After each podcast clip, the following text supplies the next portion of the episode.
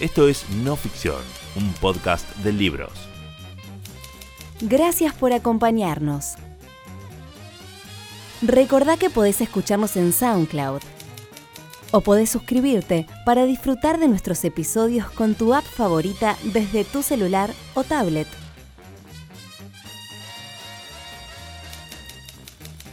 Bienvenidos al podcast de Penguin Random House, grupo editorial.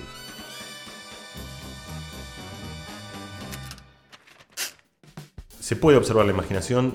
Sí, es decir, depende de lo que uno llame imaginación, depende de lo que uno llame observar. Todo el tiempo estamos observando la imaginación del otro, ¿no? O sea, eh, lo que pasa es que lo hacemos a través de consecuencias que tiene esa imaginación. O sea, uno observa la imaginación de Gaudí, lo observa la obra de Gaudí. si yo puedo reconocer la imaginación de, Dalí viendo su obra. Y, y, uno puede ir más atrás, también puedes observar la imaginación de alguien viendo gestos y viendo fragmentos de la expresión de aquella obra. Que hoy tenemos herramientas que nos permiten observar que yo me refiero en el libro como la fábrica o la oficina del pensamiento. Eh, y eso, por eso, es un cambio enorme en la historia de, la comunicación humana. Como fue un cambio enorme en la historia de nuestra ubicación en el universo, el descubrimiento del telescopio. Si durante siglos y siglos la humanidad miró el cielo y un día cambió porque pudimos verlo de una manera distinta, porque tenemos una herramienta que nos permitía ver lo que antes era invisible. Pero lo que uno está observando son como huellas o, o restos de la imaginación a través de la actividad cerebral que se corresponde con ella. Un viaje a lo más íntimo del pensamiento humano. Cómo piensan y se comunican los bebés. Cómo elegimos y qué hace que confiemos en los demás. Cómo nace la conciencia en el cerebro y cómo nos gobierna el inconsciente. Qué sucede en el cerebro durante los sueños. Qué hace que nuestro cerebro esté más o menos predispuesto a cambiar. Cómo podemos aprender y enseñar mejor. O sea, este es un libro que es un libro de divulgación de neurociencia pero que tiene como mi mirada durante todos estos últimos años. De vuelta, es un libro en primera persona.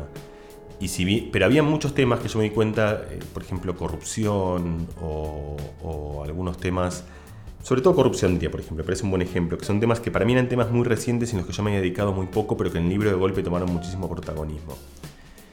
Y me di cuenta que eran los temas que yo quería eh, estudiar. Digamos, la investigación tiene algo parecido a la vida, como que tiene mucha inercia, uno la transcurre y uno se va haciendo preguntas sin preguntarse demasiado por qué se hace esas preguntas. Algunas es porque es la, como la continuación natural de lo que uno hizo.